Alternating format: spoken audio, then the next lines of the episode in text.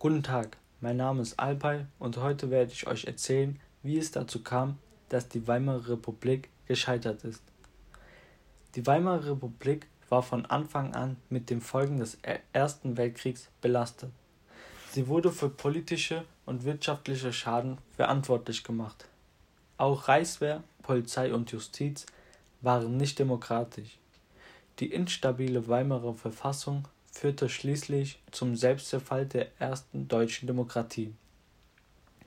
Im Herbst 1918 verlor das Deutsche Reich den Ersten Weltkrieg. Die Novemberrevolution führte zum politischen Zusammenbruch der Monarchie. Im Vertrag von Versailles musste die deutsche Regierung strengen Friedensbedingungen zustimmen. Diese Umstände bescherten der Weimarer Republik einen schwierigen Start.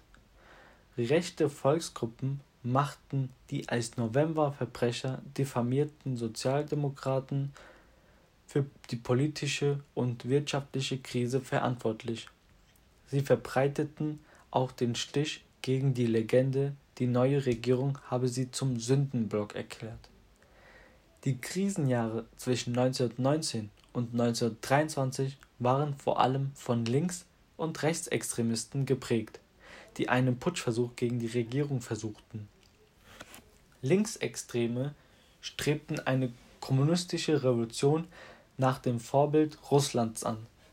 Rechtsextreme empfinden den Versailler Vertrag als beschämende Ordnung und hoffen ihn nach Möglichkeit rückgängig zu machen. Viele Politiker sind dem politischen Terror zum Opfer gefallen.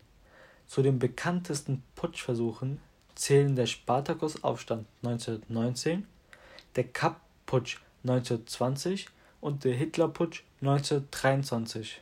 Auch der Staatsapparat der Weimarer Republik steht der demokratischen Führung skeptisch gegenüber. Wehrmacht, Polizei und Justiz folgen weiterhin den Traditionen des Reiches. Es fehlt ihnen an demokratischer Erfahrung. Der Staat kann sich daher nicht auf ein verlässliches Gewaltmonopol verlassen. Gegen linksradikale Staatsreiche kooperiert die Regierung oft mit antidemokratischen und antirepublikanischen Kräften, genau wie beim Spartakusaufstand. Bei den rechtsextremen Angriffen der Reichswehr handelt sie recht vorsichtig. Auch die Urteile in der Justiz fielen eher nachsichtig aus. Die im Versailler Vertrag vorgesehenen Reparationszahlungen führten 1923 zu einer Hyperinflation. Geld war nichts mehr wert. In Sachsen und Thüringen bildeten sich Arbeiterregierungen. Die Rechten hatten Hass gegenüber der Weimarer Republik. Sie spannten ihre Fäden in der bayerischen Hauptstadt. Und damals wurde zu dieser Zeit Hitler zum Führer des deutschen Kampfbundes gewählt. Laufende wirtschaftliche Belastungen können vorübergehend durch den Days-Plan angegangen werden. Die relative Selbststabilisierung von 1924 bis 1929 wird als die Roaring Twenties bezeichnet. Seit der Weltwirtschaftskrise 1929 traten wieder wirtschaftliche Probleme auf. Die allgegenwärtige Massenarbeitslosigkeit führte schließlich zur Ablehnung der Weimarer Republik und stärkte radikale Parteien. Der Börsencrash läutet das Ende der Weimarer Republik ein. 1928 noch ein Splitter der Partei, verwandelt sich die NSDAP unter der Führung von Adolf Hitler in eine Massenbewegung, die 1933 in Deutschland die Macht übernahm und seitdem alle demokratischen Grundlagen zerstört hat. Zudem kann man sagen, dass das größte Problem die Zersplitterung der Parteien war, da es damals keine politischen Hindernisse wie eine 5%-Hürde für das Parlament gab. So entstanden viele Parteien und so viele unterschiedliche Meinungen. Politisch war es eine Katastrophe für die Weimarer Republik. Dies gilt nicht nur für die Splitterparteien, sondern auch für die politische Radikalisierung radikaler Parteien. Sie förderten aggressive Wahlpropaganda und demonstrierten. Die Menschen waren nicht zufrieden, weil es ihnen im Land nicht gut ging. Und als die Weltwirtschaftskrise ausbrach, begannen sie sich an Straßenkämpfen zu beteiligen. Die Weltwirtschaftskrise folgte dem Crash an der New Yorker Börse am 24. 24. August 1929. Der Zusammenbruch der New Yorker Börse führte zu einem enorm, enormen Kursverlust und ab 1930 zur Weltwirtschaftskrise. Davon war das Deutsche Reich sehr hart betroffen, da sie USA ihre Kredite zurückforderten. Die Weltwirtschaftskrise hatte für Deutschland verheerende Folgen, zumal die Defl Deflationspolitik der Regierung Brüning krisenverschärfend wirkte. So stieg die Arbeitslosigkeit 1932 auf etwa 6 Millionen Menschen.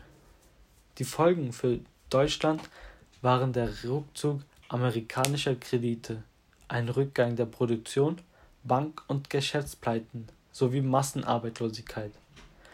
In Deutschland kam es zur Inflation, daher waren viele Menschen mit der Situation unzufrieden.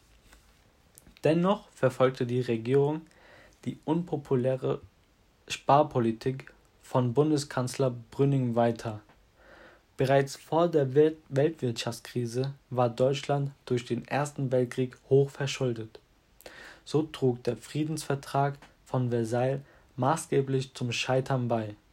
Darüber hinaus ist anzumerken, dass antidemokratisches Denken an Popularität gewonnen hat. Somit wurde das System der Weimarer Republik nicht akzeptiert. Außerdem wurde die Weimarer Verfassung missbraucht.